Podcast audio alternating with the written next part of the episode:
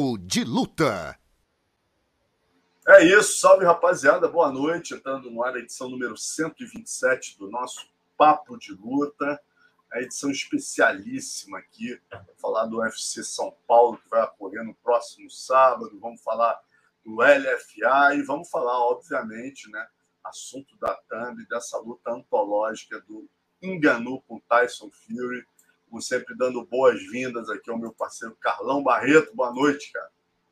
Fala, Alonso. Fala, rapaziada. Chegando aí mais um Papo de Luta, a sua resenha de segunda-feira. Sejam todos muito bem-vindos. Esse final de semana aí todo mundo ficou ligado aí na luta, na luta do Enganu contra, segundo a, o Ibope, o Negão do Bebel. Contra Negão o, do Bebel! contra o Tyson Fury. É, e aí, grandes surpresas, uma boa, uma luta interessante. E final de semana que vem, já estamos entrando agora na semana que precede o UFC São Paulo, é, os brasileiros pegando lutadores muito duros. Então tem muito papo aqui na sua resenha de segunda-feira. Senta o dedo aí, compartilha e vamos nessa. Curiosidade, Carlão, vocês vão fazer você e o André da beira do octógono dessa vez? Vai ser no não, quando é, Não, não. Quando é no Brasil, amigo, ali é para ver o sangue respingar. é ali na beira do octógono. Toda a programação do UFC Fight Pass vai ser de dentro do Ibirapuera. Que maneiro. Olha aí, galera. Não percam, hein? Quem tiver presente, eu já ouvi falar que os ingressos estavam sold out, né, cara? É, então, tem já, já é, níveis ali que já foram já estão esgotados ali. Que maneiro, vai ser um eventaço, galera. E hoje, é, como sempre, a gente começa aqui abrindo, agradecendo nossos parceiros, Dragão, os melhores kimonos há 49 anos, como vocês sabem, na Grande São Paulo, frete grátis, com entrega no mesmo dia. Boni, não basta ser bom, essa aí tem que ser Boni. E nosso novo parceiro aqui, KTO, né, onde a diversão acontece. Aproveita aí o UFC é, no Brasil, semana aí para você já estrear lá, se cadastrar usando o cupom LUTAKTO. Né? Com esse cupom, você fazendo seu primeiro cadastro, fazendo sua primeira fezinha, você garante aí já 20% de bônus nessa sua primeira aposta. Então vai lá e se cadastra. Aí a gente. Aí, ó, tá aqui o QR Code Luta na tela. KTO. Luta KTO, galera. Coloca lá que vocês dão também aquela aquela regada na plantinha do PVT que é importante. Contamos com vocês. E hoje tem pitacos do Carlão, já com a KTO com a gente. Fiquem de olho, o Carlão hoje está inspirado. Tem seis lutas aí para o Carlão. O pitaco vai ser longo, galera. A gente abre o programa, como não poderia deixar de ser, falando da luta, das lutas mais importantes do ano aí, né, cara? confronto ontológico é, contra todos os prognósticos. Enganou, fez uma luta inacreditável contra o Tyson Fury, né? peso pesado aí invicto, um dos maiores boxeadores aí, pesos pesados da história, e o, Brasi e o brasileiro, o Camaronês, foi lá Camaronês. e conseguiu aí um, um, knockdown no terceiro round, né? Quer dizer, o momento de quase, o único momento de quase definição da luta foi esse aí, quando o Enganu consegue um knockdown no Tyson Fury contra todos os prognósticos, né? O oitavo round também foi um round bem claro, o Francis enganou. E todos os outros rounds foram muito duros, né, Carlão? Até difícil dizer, ah, foi roubado. Não, tal, roubado não, dizer, roubado é a expressão. É. é porque, como você é. fala, o impacto que fica é o knockdown. Né? Então Exato. você fica com essa coisa na cabeça, só que round a round, então a gente tem que anotar papeleta. Então o resultado poderia ir para qualquer um. Para falar a verdade, na minha visão, foi muito equilibrada mesmo. Poderia ter dado claramente para o, o, o Francis como também foi o caso de dois juízes viram vitória do, do Tyson Fury. É, o que acontece é que as pessoas ficam impactadas com o knockdown. Como você bem colocou, o momento mais dramático, mais de impacto, foi esse aí, né? Que e, o, o, o Tyson Fury trocou de base, que surpreendeu e acabou recebendo um contragolpe do, do Francis Enganou. O que me surpreendeu nessa luta, para falar a verdade, foi a forma que o Francis lutou, buscando contragolpe, não foi para cima como um touro louco, foi mais inteligente, mais estratégico. É, isso surpreendeu o Tyson Fury, inclusive. Dois, três, outro ponto importante que o Tyson Fury é, só começou a levar fé nessa luta a partir do terceiro round, quando ele tomou o knockdown. Você vê que claramente, é, cara, nenhum lutador já marca a próxima luta tão em cima contra um cara dificílimo contra, como é o Ozik, que ele irá enfrentar na, no seu próximo confronto, ao que tudo indica em dezembro, é, e pega um enganu no meio do caminho. Né? Então ele estava achando que seria favas contadas, tá?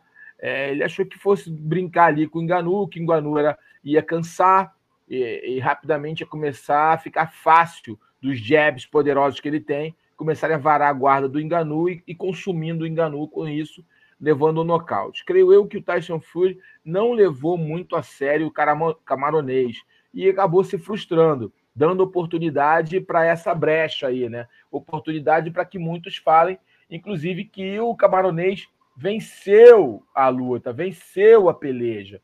Então, é, para mim, o grande vencedor moral, é, o cara que sai ali é, como vitorioso moral, foi o Francis Ngannou, porque ele, entra, ele entrou como um, um azarão bem grande, bem considerável e plausível, né, os odds favorecendo de forma é, dominante para o campeão Fury, e só que o Enganu, primeira coisa, ele evoluiu muito como lutador, no que tange ao boxe, ali, a forma dele caminhar, a forma dele proceder, lutando com inteligência, lutando ali com. É, usando os contragolpes, trocando de base, entendeu? Isso para mim foi muito, muito bom. É, cara, surpreendeu mesmo a forma dele lutar. Eu até achei que ele fosse é, lutar ali aquela, aquela coisa de tentar abafar o Fury para meter logo no nocautão. Mas ele respeitou, e fez uma luta inteligente, cara, uma luta que foi surpreendendo e principalmente surpreendeu o Tyson Fury. Surpreendeu. O Tyson Fury ficou incomodado com a forma, com a postura, troca de base, movimentação que o Enganu provocou nele. Agora, que o trouxe para o jogo. Agora, o Enganu foi cansando normalmente, foi cansando um pouco, e o Fury conseguiu ali usar os jabs, usar a manha, a manha do gato ali, né? Um cara mais experiente no quadrilátero e foi comendo mingau pelas beiradas, enfraquecendo um pouco o punch, o poder de nocaute do Enganu. Mas foi uma luta muito equilibrada, uma luta assim que valeu a pena assistir. Eu acho que quem conseguiu, quem teve oportunidade de assistir a luta gostou. A luta foi boa. É, obviamente, não é uma luta de pesos mais leves, com mais velocidade, grande apuro técnico, mas foi uma luta legal. Uma luta com peso pesado sempre tem a probabilidade de nocaute ainda mais com aquele, aquele terceiro round em que o Enganu conseguiu levar o campeão Fury para a lona. Então foi uma boa luta. E é legal também ressaltar, né, nessa análise aqui dessa luta e da vitória moral, digamos assim, do Francis Enganu, que, cara, ele é, mostrou que é um cara que tem ali uma predileção real pro boxe, cara. vou te falar, a forma que ele lutou, que ele lutou, pô, foi o primeiro luta profissional dele, né? É, ele é um cara que começou a lutar tarde. É, até começou no boxe, mas tipo, ele começou a lutar tarde. É, chegou no UFC. É, obviamente que todo esse, esse, esse nome criado foi em relação aos nocautes que ele obteve no UFC. O UFC que foi a grande, a grande catapulta para ele, onde realmente ele cresceu e ganhou os holofotes mundiais. Agora, ele boxeando é, é um lutador até tecnicamente bem interessante.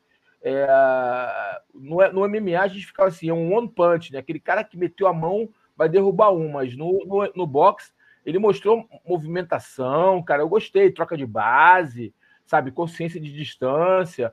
Gostei bastante do Francis Ngannou e é aquela e espero que ele tenha outra oportunidade. O Dental, o Wild, né, o Wilder, que lutou é, contra o duas vezes né, contra o, o Tyson Fury, né? É, pode ser uma nova luta para ele, né? Eu acho, eu não sei se que o Tyson Fury irá proporcionar uma revanche. Eu acho pouco provável, mas merecia, merecia uma, uma revanche essa luta, é, porque ficou aquele gostinho, né? De quero mais, aquele gostinho de como é que seria, tal. Eu acho que merecia uma revanche. Eu não sei financeiramente como foi essa luta. Eu não sei se ela traiu financeiramente, ela teve grande venda, né? Ela sabe, a gente sabe que os árabes patrocinaram a luta. Isso é uma coisa, né? Investiram um dinheiro pesado na luta. Isso é uma coisa completamente diferente do, do pay-per-view. Eu não sei quanto arrecadou ainda de pay-per-view, quanto que foi a bolsa real deles. Falaram bolsas de 15, 20, 30 milhões, eu não sei. O Enganu parece que 7 milhões. Né? É, o Enganu 7 milhões é o que eu vi também. É. 7 milhões fixos na mão dele. É, eu não sei o quanto que o Fury ganhou, né? Se foi uma luta que movimentou muito dinheiro para o Fury no que tange a pay-per-view. Mas com certeza ganharam milhões de dólares ali dos árabes, né? Bancando a brincadeira. Toma aqui, meu filho, assina que esse dinheiro é teu. Seja feliz e nos faça felizes. Entendeu? Eu acho que eles fizeram. E eu acho que eles fizeram todo mundo feliz. Eu acho que os árabes conseguiram fazer um grande polo de negócio ali, levando, levando grandes celebridades, grandes homens de negócio estavam presentes também na plateia. Eu acho que no final todo mundo sorriu, inclusive Fury, que evitou uma derrota, aumentou o placar dele ali, o cartel dele, e ganhou mais alguns bons milhões no bolso. E o vencedor moral, certeza, foi o Francis Enganou. É isso aí que diz a charge do nosso Davi, cara. Vamos ver aí. Aí, ó. É, grande Davi. Essa brincadeira, exatamente. É o Tyson Fury com o olhinho roxo, né? O enganou com a cara limpa, né? Botou o homem sentado, meu amigo. Botou o homem para sentar, quem diria, né? É, realmente foi muito bacana. Bela charge aí do, do Davi. Uma brincadeira bem interessante sobre o que ocorreu é, no último final de semana. E agora o Fury tem que se cuidar, bicho, porque ele vai encarar o Zik, que é uma pedreira, uma máquina. Eu acho que o, o Zik vai botar ele para dormir. É, vamos, vamos que vamos, então. Foi, vamos o sétimo, foi o sétimo lockdown da carreira. Sétimo lockdown, tá valendo aqui agora. A carreira, impressionante do, do Fury. O Fury é um grande campeão, né? Grande campeão, tem grandes vitórias, é um grande campeão. Mas, cara, eu ainda continuo achando que ele entrou de sapato alto, só acordou para a vida, depois tomou um socão e viu a tela, quase que viu a tela preta, viu a tela chuviscando. Aí que ele acordou é. para a luta, tentou correr atrás do prejuízo. Mas eu acho que ele estava um pouco de salto alto, a forma dele conduzir. É lógico, tem que vender, ele vende muito bem, ele é um artista. O, o, o Tyson Fury vende muito bem suas lutas. Inclusive, ele tem um reality show no, na Netflix Vejam que é bem engraçado, ele é muito interessante. A vida dele, o pai dele é uma figuraça. E Vou falar já nele. É, os filhos, enfim. O, eu acho, cara, que é uma luta que pode ter uma revanche. Tudo vai depender de quanto rendeu de pay-per-view. Se tiver rendido muitos milhares e milhões de dólares, creio eu que teremos aí uma, uma segunda versão. O Wider, eu acho que é próximo foco do. Deveria ser o próximo foco do Francis Ngannou. Eu acho que ele vai ganhar mais dinheiro é, no quadrilátero do que tentar fazer lutas esporádicas na PFL. Uh, vamos dar uma olhada também. Eu acho que o Léo separou algumas fotos de bastidores, né, cara? Que esse evento, uma das coisas mais impressionantes foi que os árabes, te até brincou, né? O Sheik cavou o poço, né, meu irmão? Que levar o cono, pô, tirar o cono porra, da, da, daquele iate dele ali, tá só por propostas muito interessantes. Ah, Olha só quem levou, meu irmão. É. Porra, é Randy Couture, Chuck Liddell, é, Conor McGregor, o Cigano, isso do MMA, né? Do, do, porra, do boxe aí, ó. Mike Tyson, né? Levou o Roy Jones Jr., levou o Roy, Roy também, se não me engano. Olha aí. Olha isso, meu irmão. Olha lá o, o, Holyfield. Holyfield. Wider. Cara, ele levou, ele, ele gastou uma grana ali, cara. O Zik também tava aí. Cara, é, gastou uma grana preta. olha o Adesanya, olha o Até o Adesanya, o Adesanya tava lá também. Eu acho que o Camaro Usman também tava, se eu não me engano. Pô, o Cristiano Ronaldo, o Cristiano é, Ronaldo, é, eu vi um vídeo do Cristiano, Cristiano Ronaldo encontrando com o Paquial, o Paquial aqui de terno aqui embaixo. É, o Paquial, não podemos esquecer o Paquial, mas o Cristiano Ronaldo já tava lá, né, amigo? Já, já, ah, já é, é contratado. Já tá já é contratado. Tá, eu devia estar no contrato dele que ele tem que participar desses eventos. Né? O, ah, Ronaldo é verdade, já está. cara, é verdade. Ele está num time da, da Arábia, né? É, ele já está lá, né? Ele já está lá. Lebron então, é James é... também, o, o Léo está é, lembrando aqui. Então, Lebron o Lebron, é, esses caras que. Parece que pô, até o Ronaldo apareceu lá. O, Lazar, o Nazário foi o Ronaldo Fenômeno, o né? O nosso, foi, né? Foi também, uma prata. Todo mundo ali. Soltou... Rapaz, esse evento custou muito alto.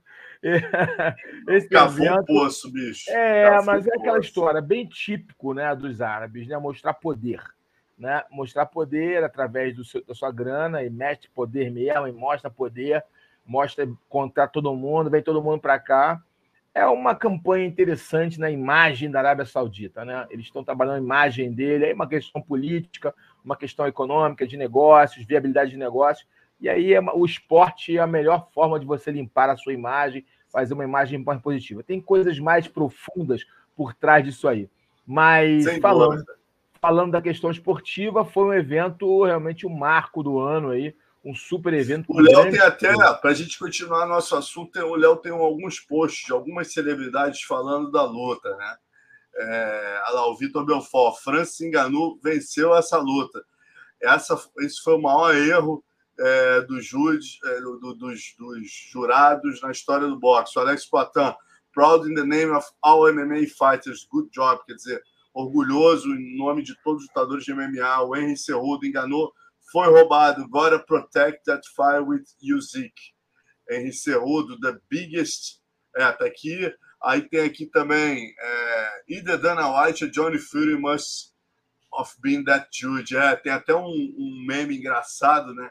Ué, um dos desses jurados é árabe. Aí foram olhar ali, o, o jurado é o Dana White. Francis enganou, ganhou essa fase. Oh, o Logan Paul falando, Dan Henderson, Combat Sports are now uh, are known for corrupt, corrupt decision, and I've been on the end of some terrible ones. Eu já, já tive no fim né, de algumas decisões terríveis também. Uh, it was a close fight, but Francis Ngannou seemed to do more damage than Fury.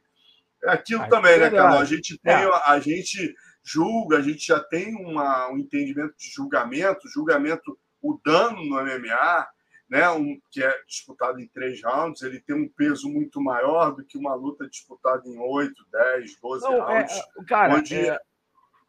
fala aí. Não, mas é isso, né? Quer dizer, quando Não, a luta é, é disputada em é muitos tipo... rounds, você tem que levar em conta o 10 a 9. É 10 a 9, a ditadura é o 10 a 9. Né? É, então... teve 10 a 8, porque knockdown é o 10 a 8, é. né? Aplicado, né? É. Cara, a luta equilibrada, eu achei a luta equilibrada. Se tivesse dado para o Francis Ngannou, ok, muito bom, é, mas não achei roubo, não. Eu achei que o fato do. Aí sim, o fato do knockdown ter impactado as pessoas na opinião delas. Eu acho que isso foi o maior ponto. acho que as pessoas, muitos, deram é, opiniões emocionais né, em relação a isso. É, muitos. Agora, é, o que o, o Francis Ngannou saiu gigante dessa luta, isso eu não tenho dúvidas.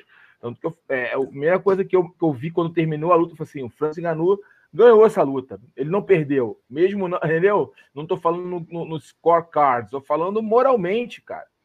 É, porque ele foi lá e lutou contra o campeão peso pesado, o campeão legítimo e, e dominante da categoria peso pesado já há algum, alguns anos. E, vem, e lutou de igual para igual, entendeu? A primeira luta profissional do cara, pronto, só isso já tá, já tá, já é uma resposta, entendeu? pessoas ficam buscando também polêmicas. É, só isso já está uma resposta. O cara foi lá na primeira luta. Então o Francis Ngannou saiu gigante dessa luta. Gigante. É, é então acho que ele vai, vai, lutar com o Wilder. É um cara que ele pode lutar. Tem outras lutas que podem surgir ali. O Joshua também é um cara que ele pode lutar é agora. Porque, é porque ele, ah, por exemplo, é, é, o boxe né, tem uma, uma, uma, uma forma de distribuição financeira diferente do, do MMA. Né? são completamente diferentes. Né? O boxe paga mais porque tem uma composição financeira diferente, tem uma estrutura financeira diferente do MMA. É, é, certo? É, então é interessante, o, o, só que o MMA tem uma popularidade muito grande. O UFC te dá uma popularidade muito grande por ser uma luta global, um esporte global, né? uma organização global, tá? e sempre com bons números e com muitos atletas de ponta. Então, obviamente que hoje uma nova geração curte muito mais o MMA do que o boxe. Isso é óbvio. E você fazer esses, esses cruzamentos de caras do MMA no boxe, todo mundo ganha, porque os caras do MMA conseguem ganhar um dinheiro que talvez não ganhassem no, no, no MMA, porque o boxe acaba tendo uma composição financeira diferente, uma estrutura financeira diferente, e os caras do boxe conseguem estar tá sempre lutando numa área de conforto deles, sempre recebendo os caras do, do MMA. É, é, eu acho que se tivesse um árabe desse aí fazer um, um evento meio misturado, híbrido, seria interessante. Vamos fazer um round de boxe, vamos fazer um round de MMA, e entendeu? vamos fazer cinco rounds ali.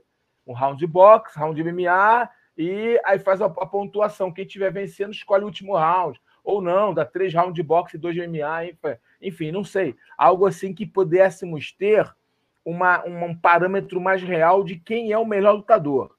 Entendeu? Então, quando o cara do MMA ele visita o cara do boxe, ele está no território do cara do Exatamente. boxe. Então, por isso que a performance do do Enganu, do Enganu tem que ser aplaudida, porque ele foi para o território inimigo, digamos assim, né? Foi para o território do outro, né? For lutar na casa do outro, na forma 100%, do outro. 100% no território do outro, né? É, entendeu? Nenhuma, então... ó, vamos diminuir o tamanho da luva, vamos, pô, é, fazer, vamos fazer três rounds só que nem MMA, de três isso, minutos. entendeu? Vamos minutos, fazer, porra, entendeu? Vamos fazer uma coisa, é. nem isso, nem criando uma regra diferente, que seja só boxe, mas uma regra de três, de cinco, entendeu? Pra, nem isso rola, entendeu? Para dar uma, uma, uma, uma, uma equiparidade entre, entre os atletas. Sempre o cara do boxe está numa vantagem. Sempre o cara do é. boxe está numa vantagem. É, então, o cara, ah, os caras do MMA vão lutar com Jake Paul, com Logan Paul, vão lá no, na terra. Por que, que os caras não vão fazer MMA? Porque os caras não fazem um round de MMA, ou essa tua ideia é muito boa. Três rounds de cinco minutos. Ah, vamos ver como é que vai ser.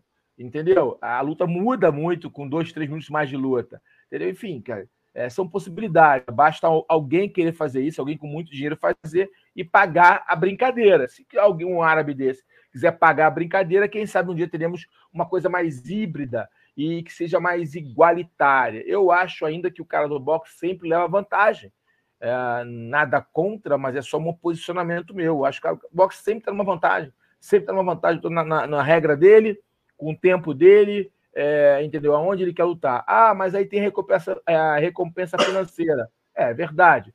É, se tudo isso, se tudo for apenas dinheiro, aí realmente não faz sentido o que eu estou falando.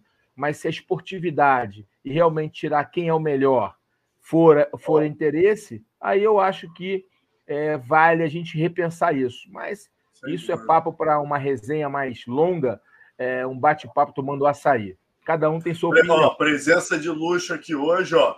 Nosso Guilherme Bravo. Ó, pontuei França enganou 95 a 94. É, meu ah, isso aí. É, o que você falou, foi muito justo, você viu? O Bravo aí, ó, 95 a 94. Já vi gente teve... apoiando o, o é. Fury, é. falando que o Fury venceu. Enfim, é. É, cara, mas eu, independente. Obrigado, do, Bravo. Independente do scorecard, que eu acho que é secundário nisso aí, tá? Para mim, isso é secundário scorecard é primeiro secundário. O que vale aí é o que o, o a, como o Enganu se apresentou. Isso para mim foi maior. Tá? A é, forma dele lutar contra um peso, o maior peso pesado da atualidade e a forma que ele lutar de igual para igual, o cara mostrar não só lutar de igual para igual, mostrou ferramentas ali, troca de base, movimentação, trabalho de esquiva, contragolpe, frieza. Ele teve paciência, esperou muitas vezes o Fury vir para cima dele para contragolpear, não se afobou. Isso sim, para mim, foi maior do que o scorecard. É, o scorecard poderia ter sido para o Enganu, sem dúvida nenhuma.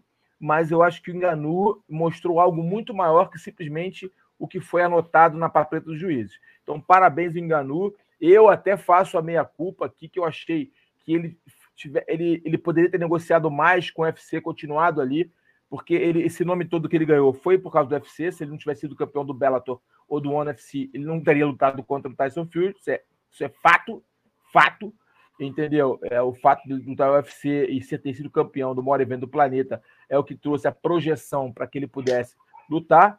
Mas ele, eu achei que ele estava esticando demais a corda na negociação. Só que a gente não sabia o que estava nos bastidores. Essa luta contra o Fury já estava sendo desenhada já há um bom tempo e ele sabia porque estava puxando a corda, né? Porque ele sabia que se a corda arrebentasse com o UFC, ele teria a lutas de boxe para fazer. Então ele fez a escolha certa. Parabéns para o empresário do Enganu, que sobre, soube desenhar de forma inteligente os próximos passos, os passos seguintes do seu atleta. Nem todo empresário tem essa visão. É isso. E aí a gente segue falando dos eventos que ocorreram, né? Que ocorreram e na sequência dos que vão ocorrer. Vamos começar aqui com Jungle, que aconteceu no último dia 28 de outubro, Jungle 121 né, onde o astro da maldade, Anderson Astro da Maldade, venceu o Vanderlei Soglu, irmão do Cosmo Alexandre, né, mas não ficou com o cinturão. Infelizmente, ficou 700 gramas acima. Né, e, e foi confirmado aí na nova disputa de cinturão, provavelmente em fevereiro. Lembrando, o Solu conseguiu o knockdown, né? Foi um lutão, o Léo estava me contando aqui, o Léo estava lá cobrindo. Né? O Solu consegue um knockdown logo no início. É, o Anderson cai por baixo, aí vai lá, pega um armlock aí, né, na sequência. É, ou seja, quando chegou a sétima vitória consecutiva, 15 em 18 lutas como profissional de MMA né? E deve ter, obviamente, a chance aí, tomara que ele bata o peso e ganhando, fique com o cinturão que é que lhe é de direito, né? E na luta com o principal a gente teve a Brena Cardoso vencendo a Laise, é, Laíse Cerqueira, né? Que ficou com o cinturão peso mosca feminino. Foi a quarta vitória consecutiva da lutadora do Rio de Janeiro e nona em 12 lutas como profissional. Parabéns aí a, a, a Brena Cardoso. E no próximo final, no próximo, na próxima sexta-feira, né? Dia, deixa eu ver se é sexta mesmo. É, 3 de novembro é sexta. É, sexta-feira a gente vai ter aí Fabrício Andrade, nosso campeão de MMA do ano, né? Vai fazer uma, uma luta, a gente falando de luta híbrida, cara. Olha que interessante que o One fez.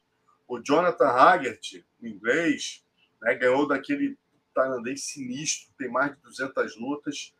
Era zebra absoluta, conseguiu nocautear o tailandês dentro do Lupini. Eu até fiz esse evento na época. Ganhou o cinturão pena do, do Muay Thai. E o Fabrício Andrade, que veio do kickboxing, ganhou o cinturão do MMA, né? Ganhando aí, vencendo o, o nosso John Lineker. Agora os dois vão fazer uma luta no kickboxing, quer dizer, não é nem, nem MMA, nem Muay Thai, quer dizer, vão lutar no meio do caminho ali. O Jonathan Hargett, a grande vantagem dele seria os cotovelos, ele não vai poder usar. E a gente falou com o Fabrício, mandou um, um, um áudio pra gente aí. Vamos ouvir, Léo, o que, que ele fala então, dessa luta. É, essa luta vai ser de kickbox, né? Tá lá no Tapology, no, no Sherdog, mas vai ser uma luta de kickbox. É vou lutar com o né, que é um atleta que é bem conhecido do ONI, já, já vem aí no, já tá, tá no ONI desde quando eles começaram aí com o Muay Thai e o Kickbox. Ele, na verdade, é do Muay Thai, né, mas eu, eu, tava, eu já tava para lutar no Kickbox é, contra outro oponente, porém o, o outro oponente acabou caindo no antidoping, ele acabou perdendo o cinturão no antidoping, e aí o cinturão do Kickbox ficou vago, e o Oni teve a ideia de fazer aí a, a, é, campeão contra campeão, né? Que é o campeão do MMA que sou eu, contra o campeão do Muay Thai que é ele. Então a gente está se encontrando aí no, no meio. Ele não é atleta de kickbox, é atleta de Muay Thai, então essa vai ser a primeira luta de, de kickbox dele. É, o kickbox é diferente do Muay Thai, as regras são diferentes, não pode segurar a perna, não tem clinch, não tem cotovelo. Então vai ser mais complicado para ele, porque eu acho que as armas deles, as melhores armas dele é o cotovelo e segurar a perna também. Então quando vai para kickbox ele não pode usar essas armas, então acho que isso pode afetar um pouco o jogo dele. E eu acredito que, como eu antes do, antes do MMA, né, eu já, eu já lutava muito kickbox, já tenho uma experiência bem grande de kickbox no Brasil, também na China.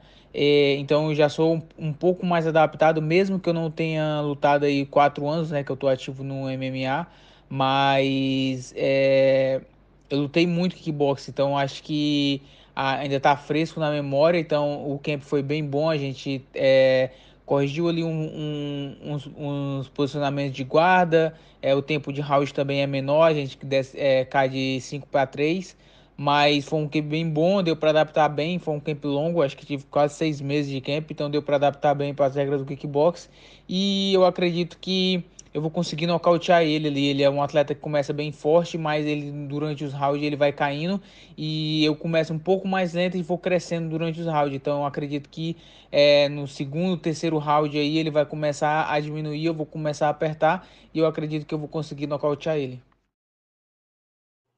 Maravilha! Isso aí, nosso campeão, Fabrício. Com essa luta eu tô curioso para ver. E uma outra luta interessante, né? O Ana a gente sabe que faz lutas de MMA, mistura, né? Kickbox, Muay Thai, também grappling.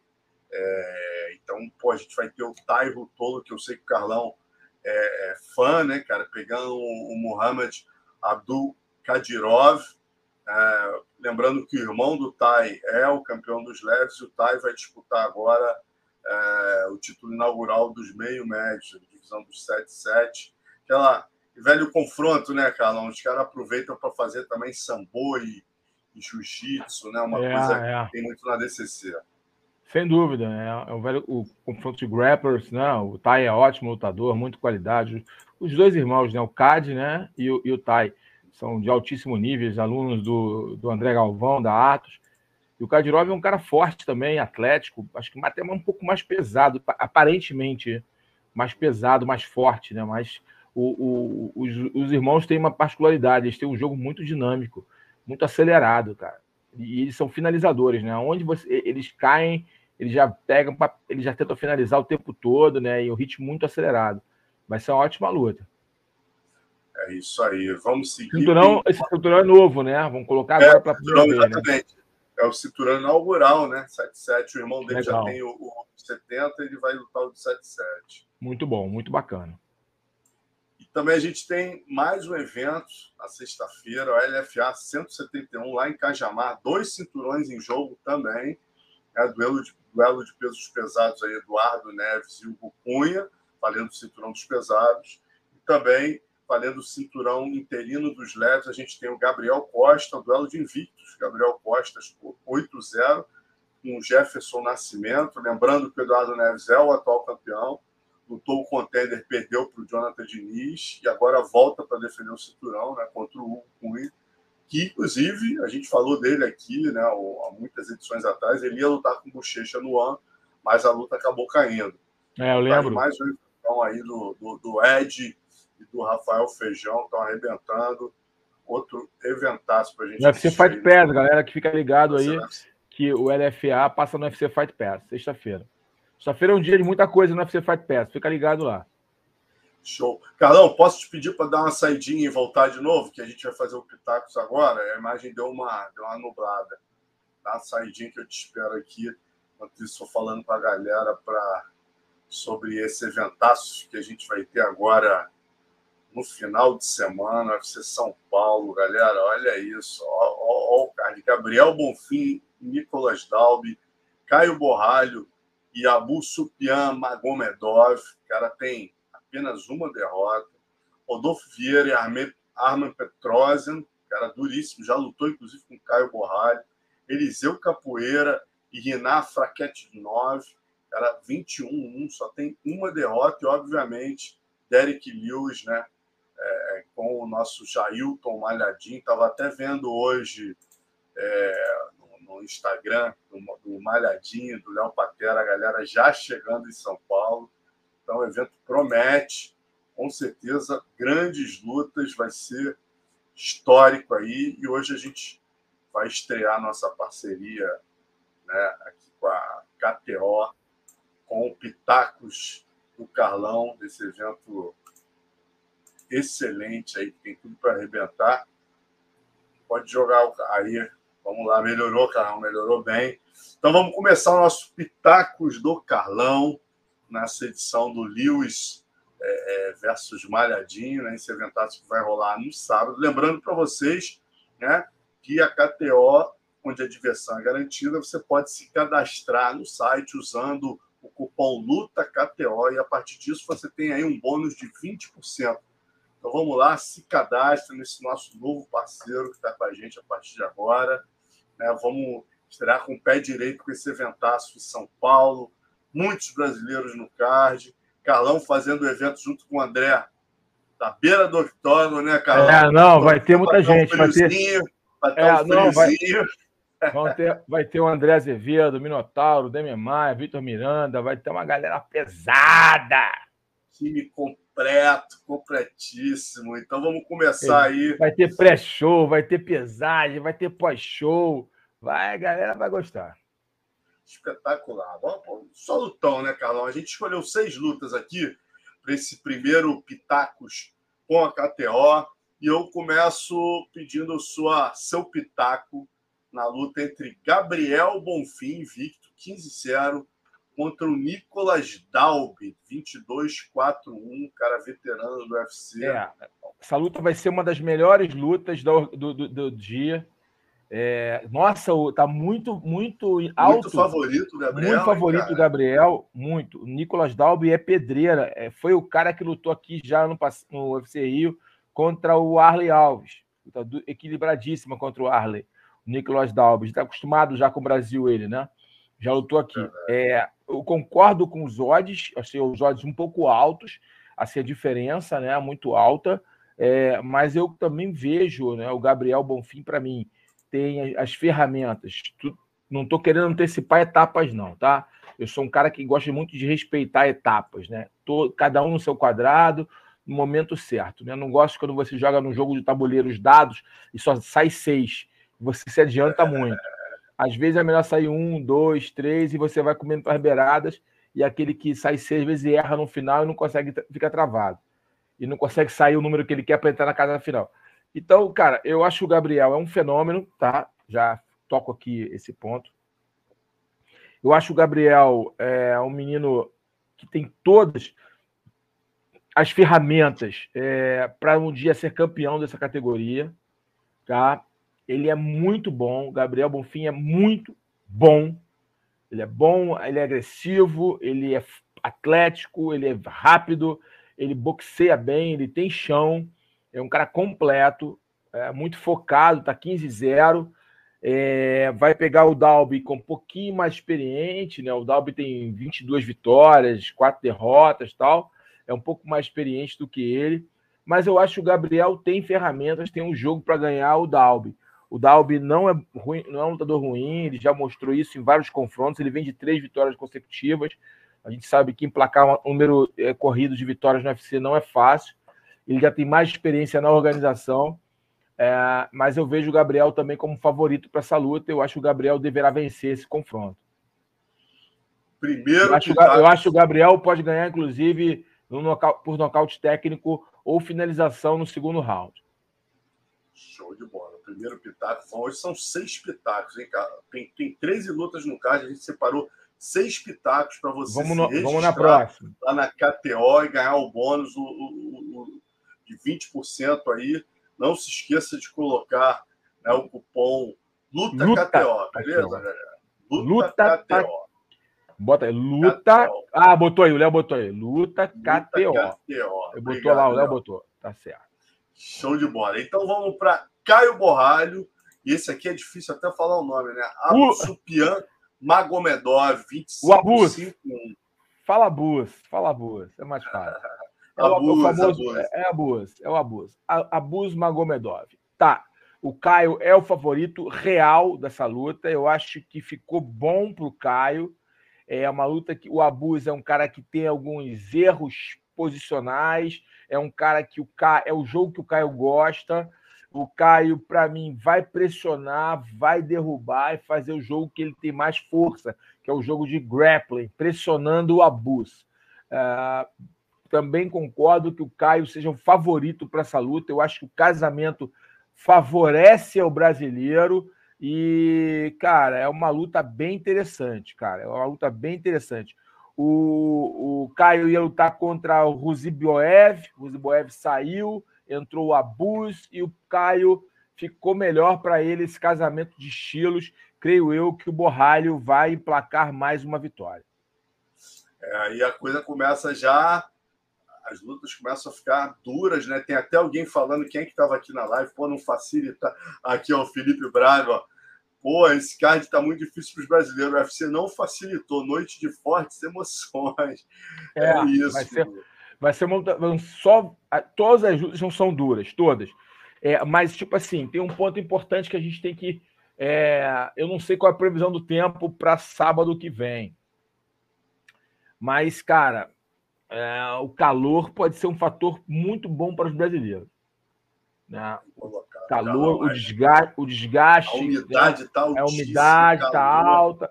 São coisas importantes para a gente colocar ali no papel. Da mesma forma, a gente fala, ah, porque o cara falou que está em Abu Dhabi, fuso horário, tal, tal. O Brasil também é diferente. Hemisfério Sul é um clima completamente diferente. O calor lá do tá Brasil é diferente. agora, está começando Entendeu? já a esfriar lá a neve, daqui a pouco está é. caindo.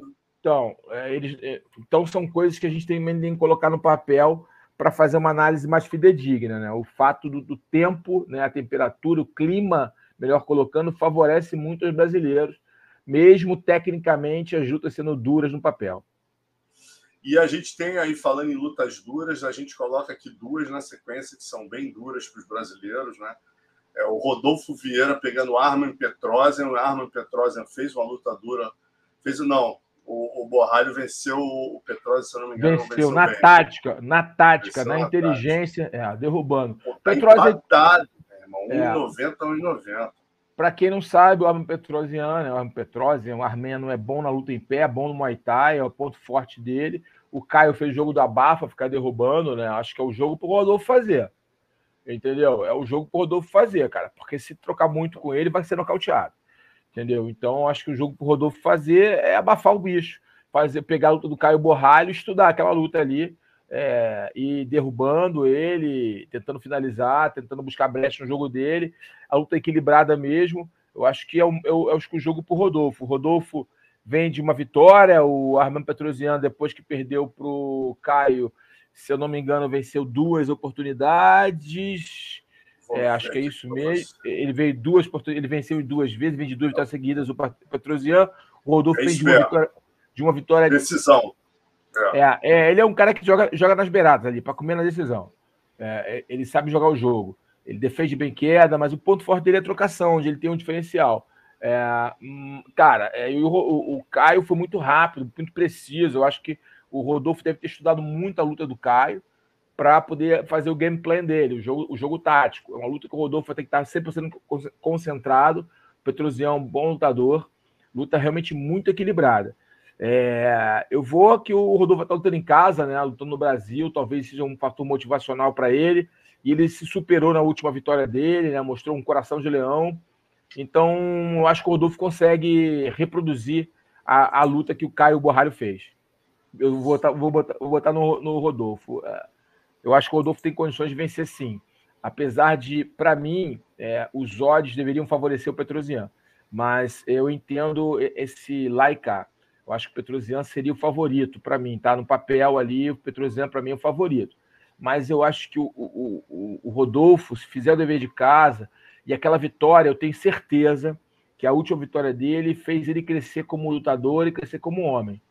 Então, isso para ele é um ponto importante, ele vai, ter, vai estar tá mais maduro. É, o Petrosian também é um cara muito, muito experiente no, no MMA. É, então, eu acho que o Rodolfo vai estar tá mais maduro depois daquela, daquela guerra que ele foi, que, que, que ele foi levado a ter, né? Aquela superação. E isso cresce muito. Quando você supera uma adversidade, supera uma luta difícil, isso te faz crescer muito, entendeu? Mentalmente, você fica muito mais autoconfiante, muito mais forte. Né? Você sabe que você é capaz de, de, de se superar dentro do octógono, né? Você sabe que é capaz de, de, se, de sempre trazer lutas duras para os seus oponentes. E como o Caio Borralho já mostrou um caminho, é, eu acho que o Rodolfo tem qualidade técnica, precisão, jogo para reproduzir isso contra o Petrosian. Vamos torcer para que isso ocorra e eu vou de Rodolfo Vieira. Mas eu acho que os odds corretos seriam é, o Petrosian como favorito. Mas eu entendo aí, é, porque são várias nuances né, para colocar ali esses odds tão parecidos ali, tão iguais. Mas eu vou de, eu vou de Rodolfo Vieira. E aí a gente tem uma que o brasileiro não é favorito, né, apesar de seu histórico no evento. Eliseu Capoeira 24-7-0, pega o Rinat Frakreditnov né, que 21-1, o cara só tem uma derrota, mais um russo daqueles encardidos, tá pegando na ATT, o Parrompia estava com a gente aqui semana passada falando dele, é, mais um russo duro aí. Pedreira, é, o... cara. Pedreira. Esse Concordo é uma com os olhos. Concordo com os olhos, eu também vejo o Renato como favorito. O Eliseu está vindo de duas vitórias. O Eliseu é um ótimo lutador. Eu gosto muito do jogo do Eliseu, um cara de qualidade, um lutador é, é, muito bom lutador, o Eliseu Capoeira, um cara experiente, é, mas o, os odds estão refletindo a realidade. O Renato é o favorito para esse confronto. Maravilha. Então vamos passar para a luta principal. Derek Lewis, 27-11, contra Jailton Malhadinho, 19-2, né? Cinco vitórias no UFC, todas por nocaute técnico ou finalização. O Lewis, a gente lembra, vinha de três derrotas, até surpreendeu o Pezão em sua última luta com nocaute, né, com aquela joelhada a lá Fabrício Verdun em 33 segundos. É, então vamos ver aqui como é que estão, é estão os odds. É, o ah. Muito favorito, hein? É, isso aí também concordo. O Lewis, o Lewis melhorou muito, tá? Ele vinha de três derrotas, venceu bem na última luta, mas ele é um lutador que vem melhorando, assim, fisicamente, atleticamente, já não é mais aquele cara com aquela, aquele, aquela protuberância, aquela pochete, aquela, aquela mala na frente. Ele é um cara que ele mandou para mim essa, eu que estou assim agora. ele, está mais seco, mais esbelto. É, é um cara que tem o real poder de nocaute, um cara muito forte. E, cara, mas é uma luta que eu acho que para o Malhadinho foi uma boa troca, assim, em termos técnicos e táticos.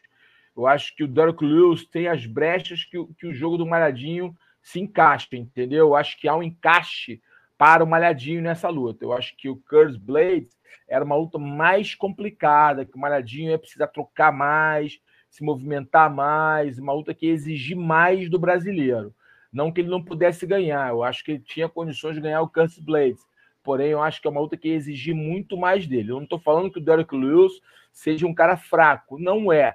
Tanto que ele já nocauteou o, o Curse Blades, não sei se vocês lembram. O, o Blade estava ganhando a luta ali, se, se, comportando muito bem em pé, errou o time da aproximação, recebeu um, um upper, se não me engano, caiu dormindo. É, o Lewis você não pode errar na aproximação. Como o brasileiro, o brasileiro é muito longilíneo, é um cara de ótima envergadura, eu acho que ele vai ter a condição de manter o Lewis numa distância até ele dar o bote. E a velocidade do Jailton Malhadinho é o seu ponto-chave, é onde realmente ele é diferenciado.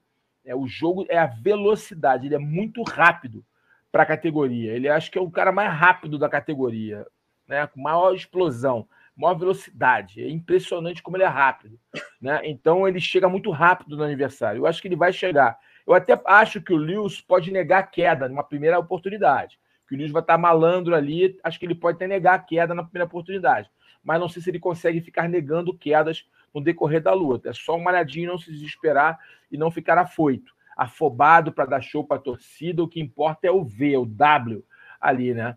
É, esse papo de, de querer jogar para a torcida é perigoso. Se o Malhadinho estiver focado, e ele já lutou aqui diante da torcida no UFC Rio, se comportou muito bem, eu acho que ele tem tudo para fazer uma ótima luta e conseguir uma, essa é uma vitória sobre o, o, ah, é, lógico, a mão do Lewis é o poder de nocaute dele, é o poder real de nocaute. Se entrar, qualquer um dorme. É, qualquer um dorme, né? É um cara que, meu irmão, onde ele, onde, onde ele bate, Pedro, não, não nasce cabelo. Ele bate ali, é cada enxadada, são 10 minhocas que, que, ele leva. É impressionante, né? Eu até vou tirar uma foto com ele lá, bicho. Porque, meu irmão, eu, eu sou fã do Lewis ele só tá cada poderosidade que, meu irmão, é muito engraçado. É, é, é, é um personagem, né, Carlão? É um personagem. Ele é, uma, ele é um né? personagem, ele é um personagem. Mas eu acho que o Jailton vence essa luta. É, eu acho que, que tudo tem, seu tempo. Eu acho que uma luta, até a, a saída do, do Blades, foi boa para o Malhadinho nesse aspecto. Vai ganhar mais gordura, vai ganhar mais maturidade, vai ganhar mais horas de octógono para subir na divisão. Lá em cima tivemos a queda do John Jones, né? Ele se lesionou, vai fazer uma cirurgia. E essa e engraçado, olha como a categoria ficou meio louca, assim. Louca não. Vai, o Pavlovich vai encarar o, o Aspinal, né, para o cinturão interino.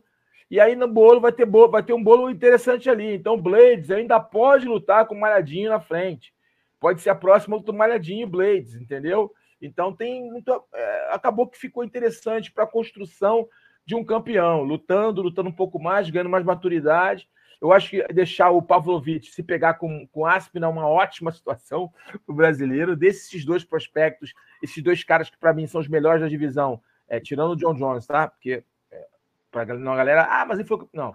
É, em termos de caras que estão subindo a ladeira, é, para mim, os dois mais duros, mais perigosos são o Pavlovich e o Aspinall. É, para mim, o Aspinall é o cara mais completo da divisão. Isso. É. Tá? Mais completo. Mas o Pavlovich é um nocauteador, é, o, é a versão branca do Enganu. É, só que ele acha mais rápido do que o Enganu, no que tange ao boxe. Ele, ele, ele bate com mais precisão que o Enganu ainda. Ele é mais rápido do que Enganu. Então o Pavlovich é um monstro. E o nosso querido amigo Conan Silveira fala que ele vem melhorando de uma forma impressionante. O próprio João Cigano falou: esse cara é impressionante, né? Como ele melhora a cada treino, como ele melhora a cada luta. Então vai ser um combate de titãs, essa luta pelo, pelo cinturão interino dos pesos pesados. E o Jailton Malhadinho tem que cumprir a missão dele, que é bater no Derek Lewis. É, o Derek Lewis teve um camp menor, eu acho que o jogo do, do, do, do Malhadinho casa com o dele, por isso o favoritismo do Malhadinho é totalmente devido. Malhadinho favorito para essa luta. Maravilha. Para a gente fechar, que eu tinha pulado aqui, o Léo me lembrou, pô, o Zé Colmeia. Né? Temos o Zé Colmeia aí também, ó, com Dom Teio Meios. Esse pois aí é outro é. que vai estar no corner aí, o Rodrigo Nascimento, brasileiro favorito. Hein? Cara, mas eu tinha certeza que era. É, cara, com todo respeito, eu não tenho meus. Eu acho que o Zé Colmeia tem um antídoto para o norte-americano. Eu acho que o Zé Colmeia consegue vencer esse cara. É, o Donteio não é ruim, mas eu acho que o, que o Zé Colmeia tem os predicados, tem a qualidade técnica para vencer o Donteio. É, o Donteio tem brechas que o Zé Colmeia, com um jogo muito bem estudado, tem tudo para vencer. Tá? É uma luta para mim assim que eu até eu olho com um certo favoritismo muito real ali para o Rodrigo Zé Colmeia. Para mim, ele vence essa luta, é só não cometer erros. Fizer, se fizer uma luta bem aplicada taticamente, a vitória é dele. Então vamos lá, galera, para você fazer o seu pitaco, eu já falei para vocês, 20% de bônus no, assim que você se cadastrar e fazer sua primeira fezinha, aproveita esse UFC São Paulo para ir lá na KTO, nosso novo parceiro, faz seu cadastro, aproveita esse bônus de 20% e as dicas do Carlão nesse Pitacos, resumidamente. Zé Colmeia contra Teu Meio, Zé Colmeia. É, Gabriel Bonfim contra Nicolas Dalby, Gabriel Bonfim. Caio Borralho contra Magomedov, Caio Borralho. Rodolfo Vieira contra Petrosian, é, Rodolfo Vieira. O Carlão deixou bem claro que é uma luta dura, condições normais ali, talvez até o Petrosian fosse o favorito, mas o fato de estar lutando no Brasil, vindo de Vitória, né, o Rodolfo ele, ele concorda ali. É, é os odds estão 1,90 para cada um, estão empatados. O Carlão deu um pequeno favoritismo para o Rodolfo, Eliseu Capoeira e o Renate. O, o, aí o Carlão é, é deu, apostou aqui no Renate, luta dura para o nosso Capoeira, né? O Renate está vindo uma sequência atleta também da, da ATT. E na luta principal, Jailton Malhadinho vencendo Black Beast, Derek Lewis. Valeu, galera. Então é isso. E agra... Aponta... e, Opa, Desculpa fala. aí, aponta a câmera ali para o QR Code. Mas antes, só um detalhe também, pra, só para corroborar com minha colocação em relação ao Zé Colmeia e o Dom Teio. Já se enfrentaram. E o Zé Colmeia é finalizou o Dom Teio. Só para. Esqueci de pontuar isso que era importante pontuar. Eu queria finalizar com isso, eu acabei me estendendo, quis encurtar e não falei um detalhe importantíssimo, que era esse. E eu ia finalizar com isso. E além de tudo que eu falei, o Zé Colmeia já conhece o caminho das pedras. Por que eu, eu enfatizei na questão tática? Para ele não achar, porque já finalizou, vai ser, vai ser fácil. Para ele ser aplicado taticamente e não errar para o Dom Teio mesmo. Fazer o jogo que ele já fez, que ele conhece o caminho das pedras. Só para pontuar, desculpa. É. Fechou, perfeito. É isso, galera. É só apontar a câmera QR Code e não esquecer do cupom. Cupom Luta KTO, você terá aí 20% de bônus na sua primeira aposta. Valeu, rapaziada. Boa sorte lá. Semana que vem a gente bate aqui como é que foi. E vamos para o momento dragão, né? Hoje a gente tem aqui, vamos pontuar três momentos dragão. Um deles é o Polares, né, Carlão? É o Polares. Vamos lá, tô aqui, tô aqui abrindo aqui para Sábado falar. agora, 4 de novembro. É 4 de novembro, Polaris vai passar no UFC Fight Pass para a galera Opa. ficar ligada. É, vai passar, né, no UFC Fight Pass, mas se você não conseguir ver, é, obviamente, por causa do UFC tal, você pode ver depois na plataforma. Temos o Craig Jones pegando o, o, o Geraldo Mearshot. Como é que fala o Alonso? É, o Alonso não, o André, é. não, o Alonso não, é o como é que o André fala? É o boi cansado, boi cansado, Gerald Mitchell. é o boi cansado, mas o boi cansado é bom de chão, vai pegar uma das maiores estrelas do grappling, que é o Craig Jones, né? O, o, o, Craig Jones, que é um cara muito bom, muito bom, é um cara de muita qualidade. Vamos ter a veterana Molly McCann contra a Júlia Scardone, brasileira, também nesse card. É um card bem interessante a galera ver. Tem, vão ter outros lutadores que já lutaram a DCC, participando tal. E Polares 26 no UFC Fight Pass. É aquela regra, Carlão, é aquela regra que quando tem empate vai para as costas, continua ou ataca o braço. Não, tem... aquela, aquela regra do UFC Fight Pass Invitational, que é a regra do Ed Bravo. Ah, tá. Polaris é, não, né? Polaris é não. É, é, isso. É aquela regra do Invitational, que vai acontecer também com a luta do Menegali contra o Pena, o Preguiça. A gente vai é. falar dela mais frente. O, o, o, o, Gordon Ryan também vai lutar esse evento contra o, o nome dele, esqueci o nome dele, o. o uh, poxa vida, o aluno do. Não é o Hulk, o Hulk eles vão lutar na da Flow Grappling. É. é, na Flow Grappling, Who, Who Numbers One. Ele vai lutar com o Mason Fowler, é, Mason Fowler, Mason Fowler, que é aluno do da Six Blades, se eu não me engano, é, o aluno do. Aquele cara que foi campeão do Bellator, meu Deus do céu. O, o Benson Henderson. Não, não, não. Campeão do Bellator, campeão do, da DCC, o meu Deus, veteraníssimo. Norte-americano, aluno do Saulo Ribeiro e do. E do... Ah, caramba, oh, também esqueci. Casado com uma brasileira. O... Craque, craque, craque, é, craque. Casado com brasileira. Me lembro é. o nome é. dele, aluno dele é. Meu Deus, o cara é craque, pô. O cara é craque, craque, craque. Bom, é, depois eu vou lembrar. quem é. Americano, norte-americano. Ele falava que era o primeiro norte-americano campeão, ficha preta, mas não foi. É, é Lovato, o... porra. Lovato, Lovato, Lovato, Lovato, Rafael Lovato, Júnior. Rafael Lovato Júnior. Ele, foi, ele, ele até parou de lutar MMA por um problema de saúde, mas ele continuou lutando grappling, o Rafael Lovato Júnior. Júnior, e é aluno dele, o Mês é bom lutador, e nunca enfrentou o, nunca enfrentou o Gordon Ryan. E tem sempre nego falando: ah, o Mason tem jogo, tem jogo para fazer monta boa com o Gordon, e eles vão se colocar na linha de frente. E a, mas a luta, a luta principal é mais importante, né? Que vai ser o, o Felipe Preguiça contra o Nicolas Meregali. O Nicolas Meregali, inclusive, está falando horrores falando que vai ser uma vergonha para os fãs do Pena, porque ele vai passar o carro. ah, esse, esse menino é foi, bom. Foi contaminado pelo, pelo Gordon é, mesmo, né? Tá aprendendo com o mestre. É, tá aprendendo, tá, mas tá vendendo a luta, né? Tá todo mundo curioso. Tá né? É, isso aí, é, isso aí, é o jogo, né, cara? O moleque. É o jogo, pô. É o jogo. Ele tá fazendo dinheiro, tentando fazer dinheiro, né? Tá certo ele, né, meu irmão? E o Preguiça é, é, é um craque, já teve aqui no, no, no PVT, né? Um craque, sabe muito de jiu-jitsu, um grande competidor, super campeão. Vai ser uma luta que todo mundo quer ver. É isso. E ainda aqui no Momento Dragão, a gente também tem aqui o judô, né? Judô que É, por americano, né? Pan-americano. Foram sete medalhas brasileiras, né? Sete Pode medalhas. Vir. É, sete medalhas brasileiras. O Brasil sete, ali... Não, foram sete ouros, duas pratas e seis bronzes. É a maior campanha da história do judô, né, cara? É, a maior tinha sido em Guadalajara, se não me engano, né? É, a maior tinha sido em Guadalajara. Aí barreu, bar, bar, é, sete medalhas de ouro né, conquistadas. A Rafaela é campeã pan-americana, campeã mundial e campeã olímpica, não é isso, Alonso? É, cara, é a única atleta que ganhou o Pan é, fez a tríplice coroa, né, meu amigo? O Pan, o, é, a Olimpíada e Mundial. É muita onda. E como você sempre fala, né, Carlão? Tá aí, ó. Não pode ter um exemplo maior da importância dos projetos sociais que essa menina, né, cara? Descoberto é. pelo, pelo Flávio Canto pelo Geraldo Bernardes no Reação. Realmente incrível que essa ó, menina vou... fez. Vamos, é, essa menina é um espetáculo. Vamos falar aqui os campeões, né? A medalha de ouro.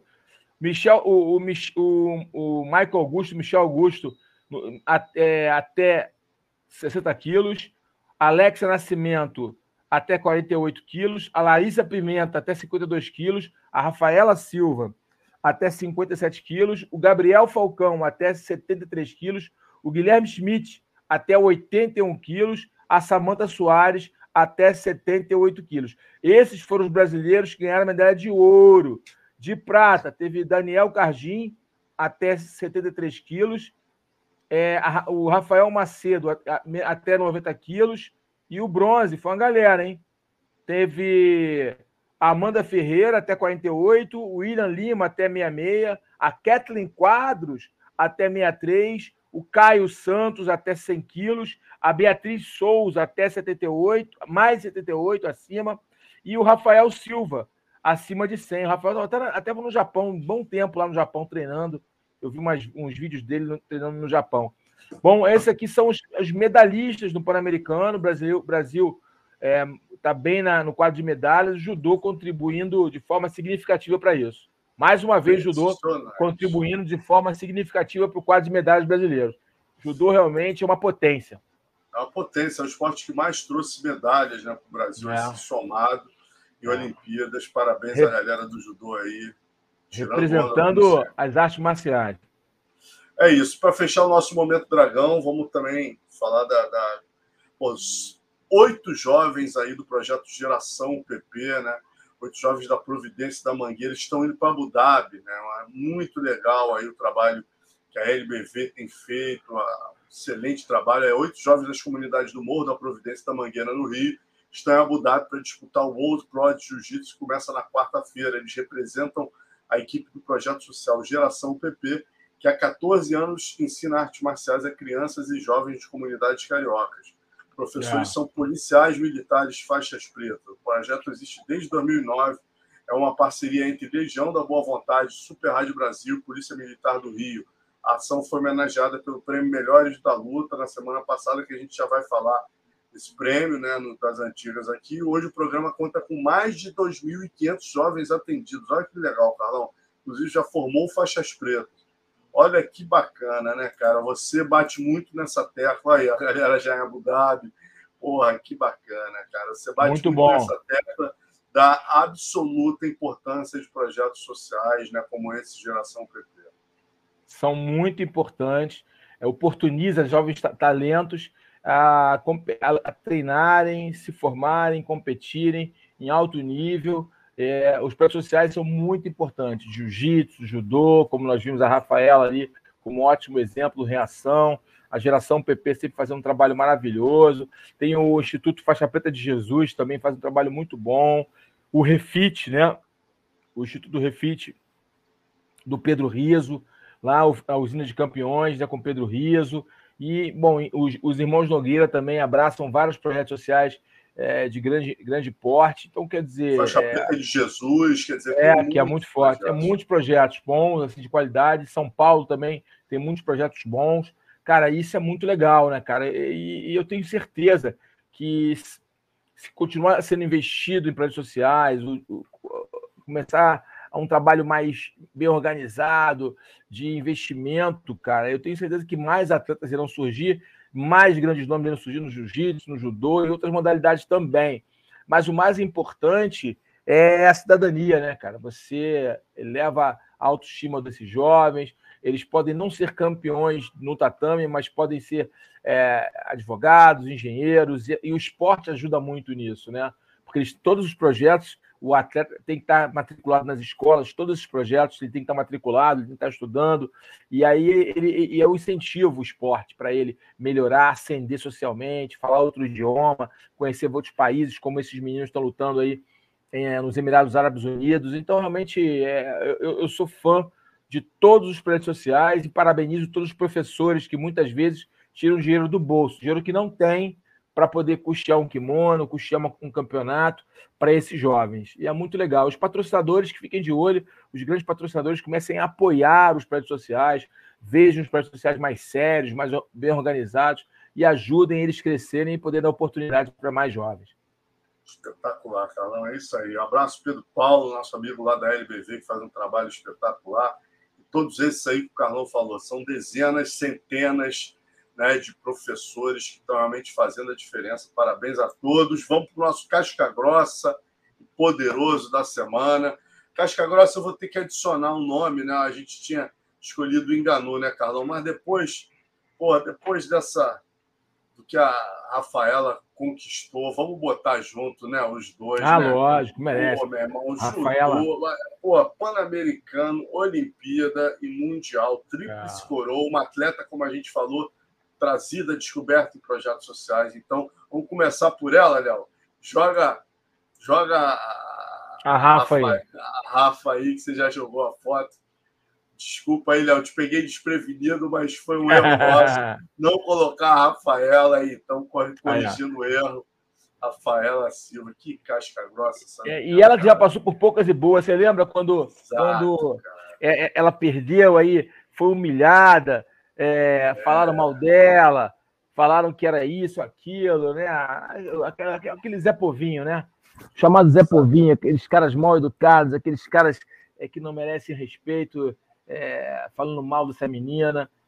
Ninguém passa, sabe o que ela passou, ninguém sabe o que ela, que ela sofreu e falar até papagaio fala. Mas, como diz o, o poeta, a língua é o chicote do bumbum. Exatamente, meu irmão. Chicoteou, ela chicoteou e chicoteou forte agora. Única atleta na história do judô brasileiro a conquistar aí as três, três medalhas de ouro no PAN, no, no, nas Olimpíadas e no Mundial. Não é brincadeira, não, galera. Olha isso. Descoberta na Cidade de Deus, galera. É isso aí. Vamos, e obviamente a gente também tem que tirar nosso chapéu para o Francis Engano, foi o grande nome da semana aí. Calou o mundo, né? Vencendo o Tyson Fury, ninguém esperava, por mais otimista que fosse, mais torcedor do MMA que fosse. Tá lá, o The Baddest Man on the Planet. A gente sempre bate aqui, o Carlão bate na tecla da necessidade aí de terem regras híbridas, que a gente sempre vai para a modalidade dos caras e dar vantagem. E o cara foi lá, dentro da modalidade do cara, aplicou knockdown, né? Como foi bem lembrado aqui, alguém falou aqui, a gente esqueceu de falar lá atrás, né? O Tyson Fury acertou uma cotovelada, não enganou, né?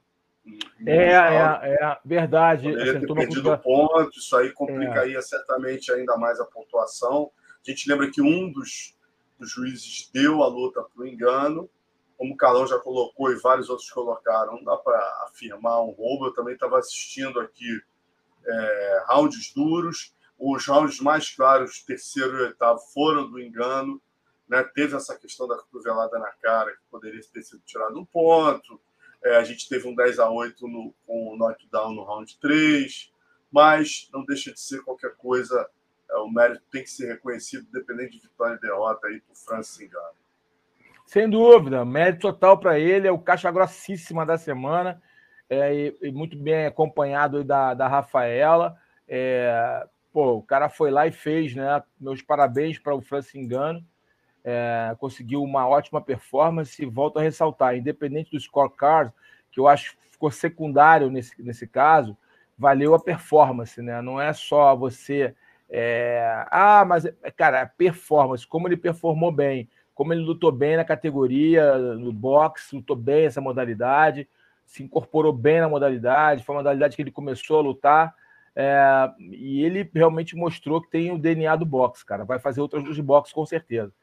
Eu acho que o Wilder pode ser uma oportunidade, o Joshua, eu não sei como é que está o, o calendário desses caras, mas é um, um que ele pode colocar ali para 2024 é, na sua mira, né?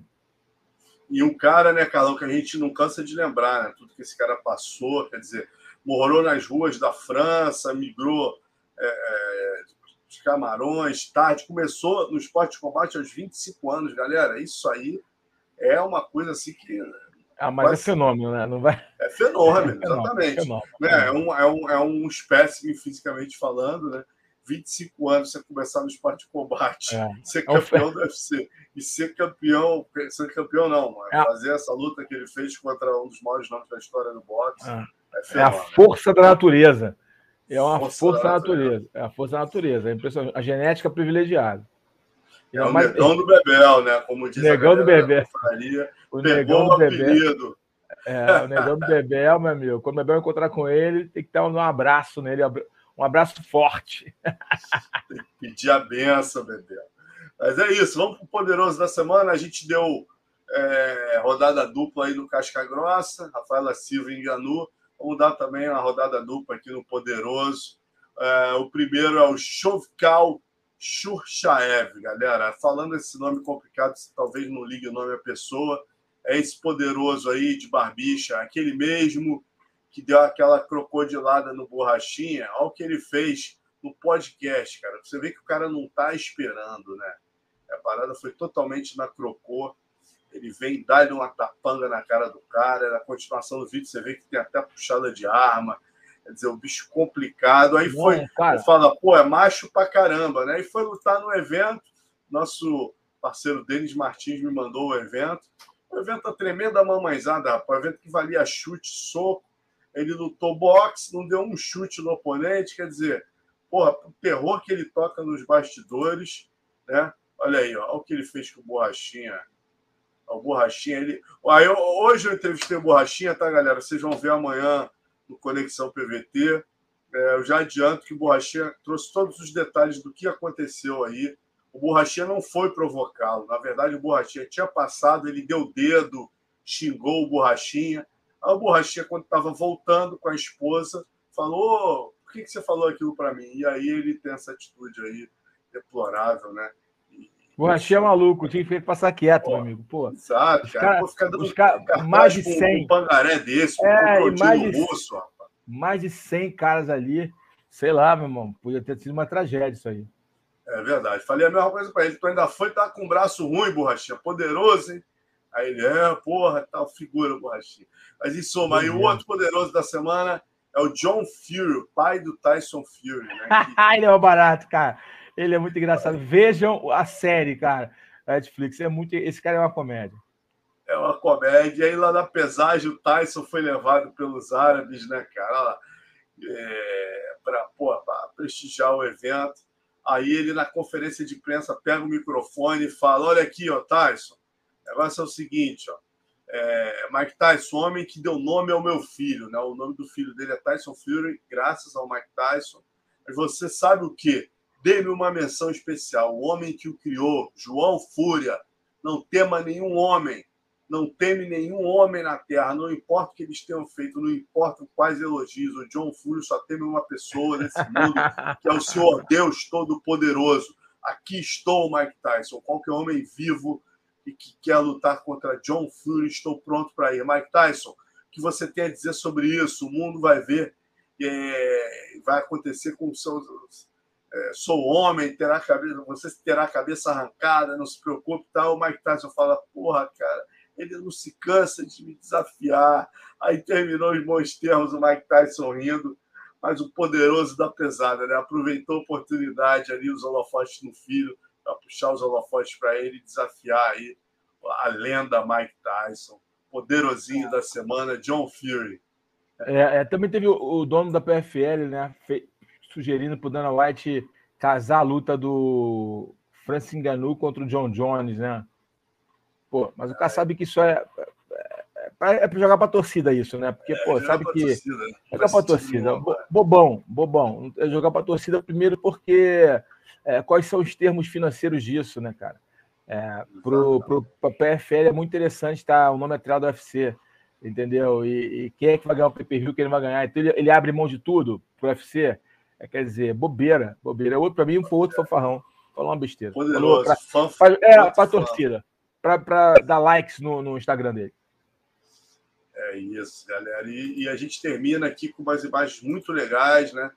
A semana passada a gente não fez o evento ao vivo por conta do evento Melhores da Luta, é, que realmente é, era um evento aí que tinha alta expectativa, mas a gente não sabia como seria, né?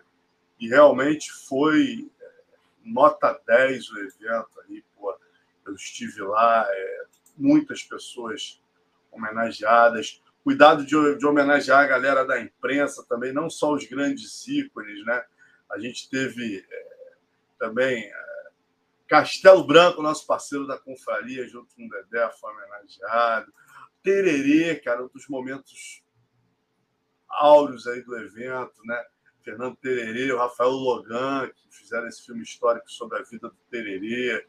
A gente teve esse momento de abertura com as lendas, né? José Aldo, Rogério Minotouro, Minotouro e Pedro Riso, nosso colega Mário Filho Marinho brilhantemente aí apresentando. É, as lendas do passado também foram, foram lembradas aqui. O, o, o Rudolfo Hermani, cara, homenagem, é, emocionou meu colega Elton Silva. Elton sempre me falou desse cara. É um dos caras que talvez seja mais é, merecesse um reconhecimento maior da geração do João Alberto Barreto. É o cara que lutou com a Nair Vial, o cara que era da capoeira, depois foi do judô, lenda do esporte, ainda está vivo, morando no Rio, foi lembrado, né? Tá de parabéns, Fabrício Xavier, o Marcos da Tatame, toda a galera que organizou o evento. É, foi realmente um, um, evento histórico, tá aí os, as três lendas lembradas. Está aqui, ó. Esses dois foram os principais organizadores do evento, junto com o Marcelo Aral, obviamente, o Marquinhos da Tatame, gente finíssima, cara que organizou, teve todo um cuidado para fazer esse evento, e o Fabrício Xavier, né, que, que também pô, foi absolutamente. Olha, olha só, galera, para vocês verem como é que estava a Cidade das Artes. Abarrotada, um evento histórico, todas as artes marciais reunidas. Eles tiveram cuidado de se preocupar com todos. Eu diria que esse, para mim, né, que, que respeito às lendas, os que chegaram antes, foi os momentos mais marcantes do evento, onde eles chamaram né, uma lenda de cada esporte, Claudinho da, da, do boxe, mestre é, é, João Alberto, mestre camisa, que fez um discurso ali emocionado, defendendo a capoeira raiz. João Alberto, um discurso também antológico. E o mestre Geraldo Bernardes, que emocionou a todos com um, um discurso onde ele dizia que está com câncer e Parkinson, mas que para ele é só mais uma luta, só mais um oponente que ele vai enfiar a porrada. E, porra, ele levantou. Cara, todo mundo estava aqui Ninguém ficou sentado, todo mundo levantou para aplaudi-lo de pé. Então, assim, realmente evento histórico, tá de parabéns. É, é, o, o, Fabrício, o Marquinho, né, toda a galera do Sindicato de Lutas. A Anaíssa também, nosso colega Rod Lima, foram homenageados. Né, o, o, o Paulo Caruso, na hora dos projetos sociais, subiu para receber é, pelo, pelo Flávio Canto. É, nosso colega Dudu também, Dudu Ferreira é, foi homenageado lá, quer dizer, vários colegas da imprensa lembrados, isso que eu achei muito legal, a preocupação deles. É, Pena, que fez muito pela luta, Davi Couto, pô, a galera da Tatame Nova, a Dai. Então foi muito bacana, lembraram de todos. Né? A gente pô, tive a honra também aqui de, de receber, junto com o meu parceiro Elton Silva, é, uma homenagem lá por, por conta do documentário. Então, pô, todo mundo lembrado Castelão, Castelão que lenda lutou o MMA também lá na Rússia, fez muito pelo jiu-jitsu. Então foi bacana pra caramba. E esse momento também foi um dos momentos áureos aí, do, momentos altos do evento, quando o Tererê entrou com todas as crianças do projeto, junto com o Rafael Logan.